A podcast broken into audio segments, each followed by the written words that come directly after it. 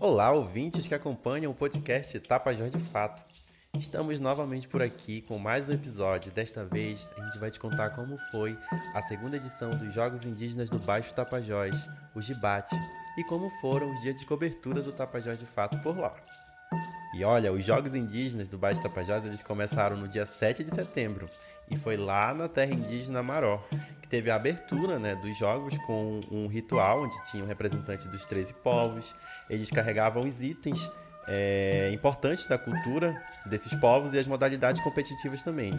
Eles têm o arco e flecha, a canoagem, a tora e o marco feito com madeira, todas carregadas de grafismo representando as 13 etnias daqui do Baixo Tapajós. E foi tudo muito organizado. Foram feitas três eliminatórias é, dessa segunda edição dos Jogos Indígenas do Baixo Tapajós.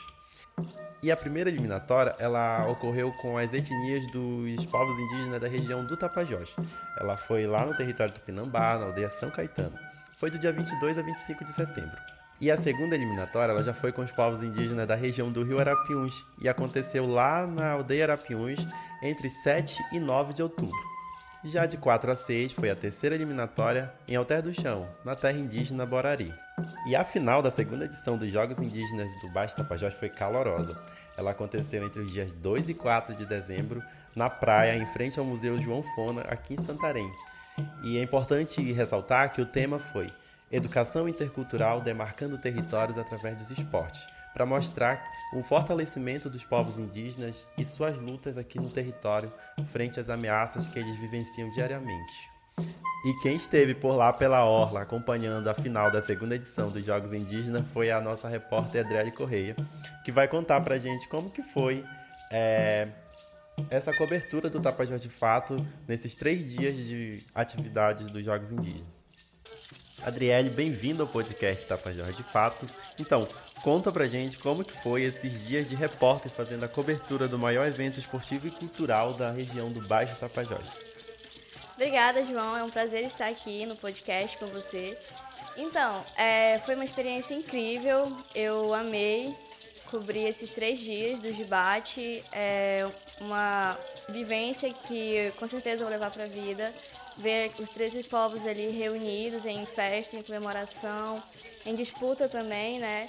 Então, basicamente, foi uma coisa assim, muito agradável. É, a coordenação do CITA está de parabéns.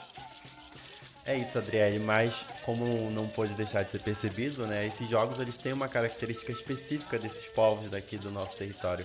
Então, é, eu queria que tu contasse pra gente o que mais te chamou a atenção, qual modalidade, das modalidades que tiveram, dessas mais específicas daqui da região, o que mais te chamou a atenção nesses três dias? Olha, eu poderia dizer que a lança foi uma das que mais me chamou a atenção e, sem dúvida, a corrida com toras foi assim muito emocionante, já foi pela parte da noite, era a final. E ver assim a força, principalmente das mulheres, eu acho que eram 25 quilos cada tora, dos homens eram 50 quilos, então é, era um, um circuito. E foi emocionante assim ver a, as pessoas é, torcendo e se envolvendo. Eu acho que eu posso dizer cabo de guerra também foi uma das melhores modalidades ali, foi uma disputa assim é, muito acirrada entre, entre as equipes. É, até por um tempo deixei de lado meu lado repórter e me envolvi com a torcida. E eu acho que essas seriam as modalidades assim, que mais me prendeu a atenção no momento. A gente tem muitos registros né, nas redes sociais desse momento que foi a final do debate. E tem ali momentos muito que a gente consegue perceber a emoção dessas pessoas quando estão competindo ali, que, que ganham uma partida, passam para mais uma fase. É, e tu que estava lá, né, acompanhando de perto, como que era perceber a emoção, de sentir também essa emoção dos indígenas, esse momento ali de, de comemoração deles?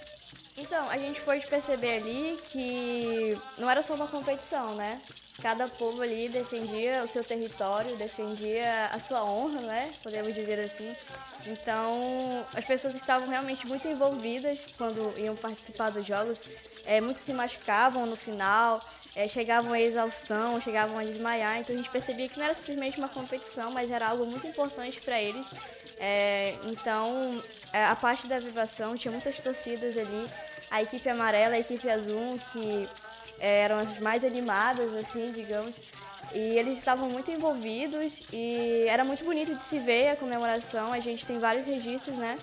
É, principalmente porque a gente quis focar nessa parte de, de mostrar como, como era bonita a comemoração deles, os cantos, os gritos e a forma como eles se uniam para comemorar as vitórias. É, Adriele, que bacana ouvir isso. É, mas tu não estava sozinha lá, né? O Renan Zeller, que também é do Tapajós de Fato, ele estava contribuindo, produzindo algumas imagens. Inclusive eu vi alguns vídeos que ele fez da canoagem. Então eu vou chamar ele para cá pro, pro papo com a gente. Renan Zeller, conta pra gente como que foi, né? Nesse, no sábado que foi lá, que estava tendo natação, canoagem, que tu estava dentro do Rio Tapajós ali também, fazendo imagens das, das, das pessoas que estavam competindo. Conta pra gente como foi esse dia. Então, né, foi uma experiência muito diferente para mim de, de acompanhar o, os processos, né, tipo de as modalidades, na verdade, no decorrer do dia. Por exemplo, na canoagem, como tu falou, né, o que eu achei mais legal foi a parte feminina. A competição delas demonstrou que tipo, os povos indígenas eles têm uma, uma competitividade, mas só que saudável, entendeu?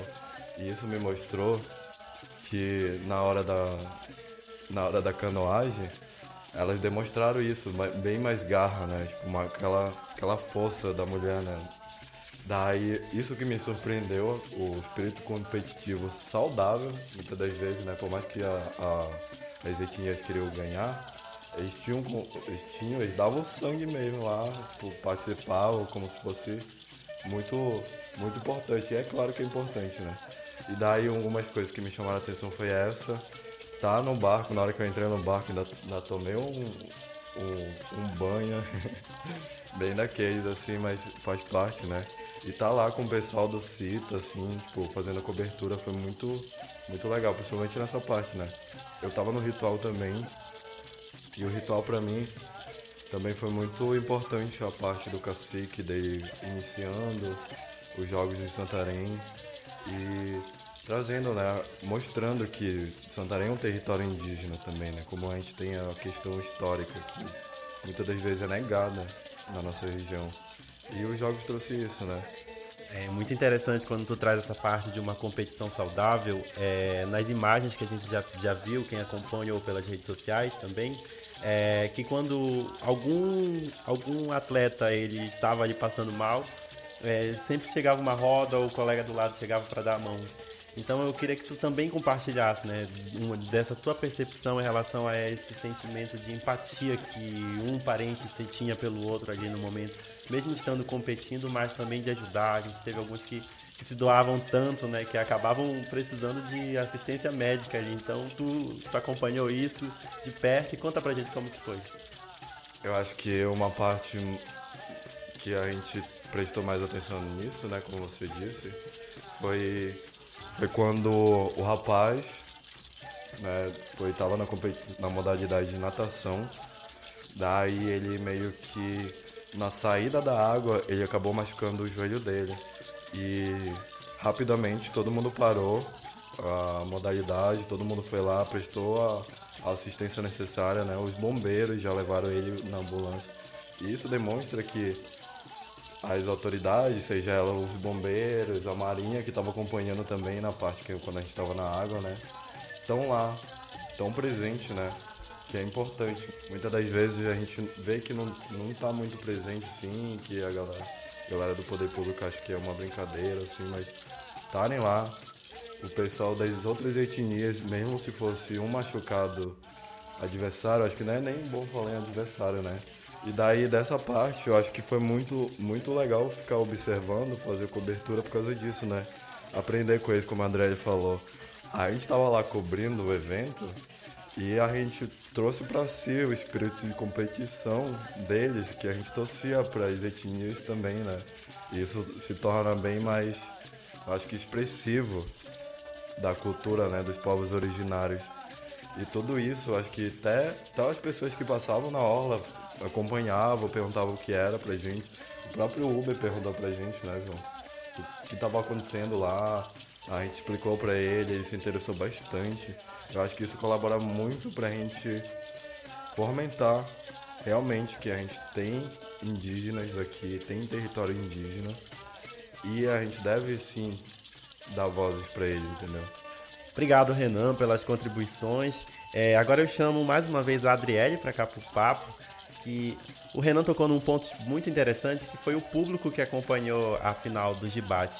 E a gente tinha ali um número bem considerável né, de, de atletas e de pessoas que estavam na torcida ali do, dos povos indígenas, mas a gente tinha também as pessoas da Orla que fechavam ali aquela área para acompanhar também né, o que estava acontecendo. Então, Adriele, eu queria que tu falasse de, da importância do, da final do debate ter sido ali na frente da Orla de Santarém, que tem um, um número considerável de pessoas que estão diariamente por ali e que a gente tem também esse histórico né, de negação de populações indígenas na nossa região e, e eles estão ali mostrando através de um evento é, esportivo, cultural e de fortalecimento da cultura deles para também fazer um, uma demarcação de território, de mostrar que Santarém é um território indígena e que essas pessoas que não são indígenas e que vivem aqui também precisam respeitar esses modos de vida dessas pessoas, dos, dos indígenas aqui do nosso território. Sobre isso, é, quando eu estava entrevistando a Auricélia, a gente conversou especificamente sobre esse assunto de levar a final dos jogos para frente da cidade e ela disse que foi um ato político mesmo, de mostrar para a população santarena que Santarém é um território indígena. E que ele precisa ser visto, que os povos precisam ser escutados. Então não foi um, uma simples é, ocasião, foi algo pensado antes pela coordenação do CITA, foi algo planejado. E ver a população ali prestigiando, é, parando para assistir, é, às vezes descendo, a maioria ficava na parte de cima, mas tinha algumas pessoas que desciam para para ver mais de perto. Então foi algo assim muito legal de se ver.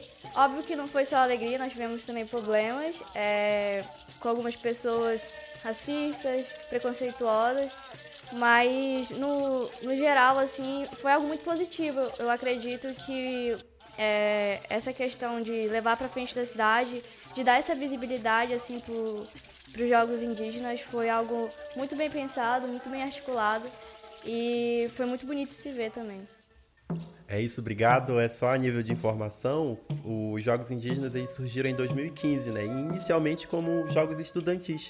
E o Jibat se tornou é, um instrumento de união e retomada da cultura dos povos originários e também ser uma forma de conectar a espiritualidade e renovar a força na resistência. É, o episódio está encerrando por aqui, mas eu queria agradecer a participação do Renan Zeller e da Adriele e parabenizar também pela cobertura né, da final dos Jogos Indígenas do Baixo Tapajós. E se você que ouviu esse episódio ficou curioso e quer saber mais sobre os Jogos Indígenas do Baixo Tapajós, acesse as redes sociais do Tapajós de Fato e o nosso portal de notícias tapajosdefato.com.br.